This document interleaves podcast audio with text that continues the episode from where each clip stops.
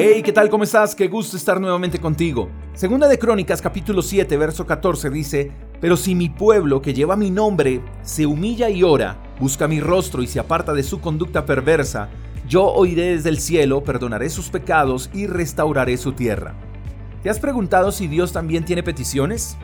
Todos los días en nuestras oraciones exponemos nuestras peticiones delante de Dios y Dios ama que como hijos presentemos nuestras peticiones a Él.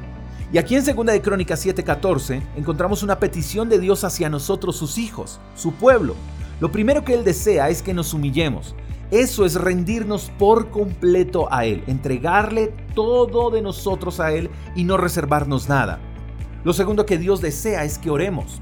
Es curioso ver cómo Dios le pide a su pueblo que ore, y en ocasiones es lo que menos hacemos. Cuando la oración en el cristiano debería ser un hábito de todos los días, pero aquí el pueblo de Dios ha dejado de orar, y dice Dios, quiero que mi pueblo se humille y ore. Así que una de las cosas que Dios nos está demandando es oración, porque el cristiano sin oración es como el pez sin agua. Tenemos que volver a la oración de manera urgente. Lo tercero que Dios expone es buscar su rostro. Esto es sencillamente tener deseo para estar con Él es buscarlo de día y de noche, es introducirnos en su palabra, es no conformarnos con lo que nos dan cada ocho días en la iglesia, buscar el rostro de Dios es anhelarlo todos los días y buscar la manera de saciar ese anhelo. Lo cuarto que Dios desea de su pueblo es que se aparte de toda mala conducta. ¿Un hijo de Dios con mala conducta? Suena raro, ¿verdad? Pero creo que esa pregunta deberíamos respondérnosla cada uno de nosotros. Si soy un hijo de Dios, ¿por qué tengo mala conducta?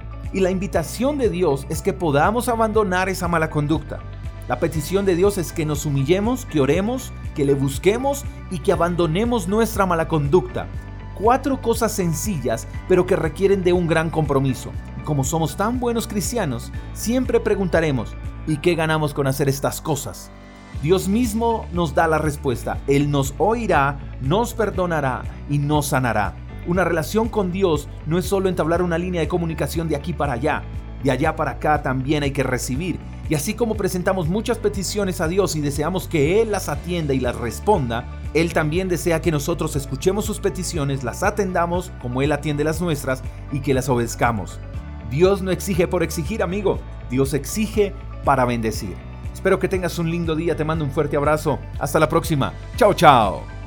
Gracias por escuchar el devocional de Freedom Church con el pastor J. Echeverry. Si quieres saber más acerca de nuestra comunidad, síguenos en Instagram, arroba Freedom Church Call. Hasta la próxima.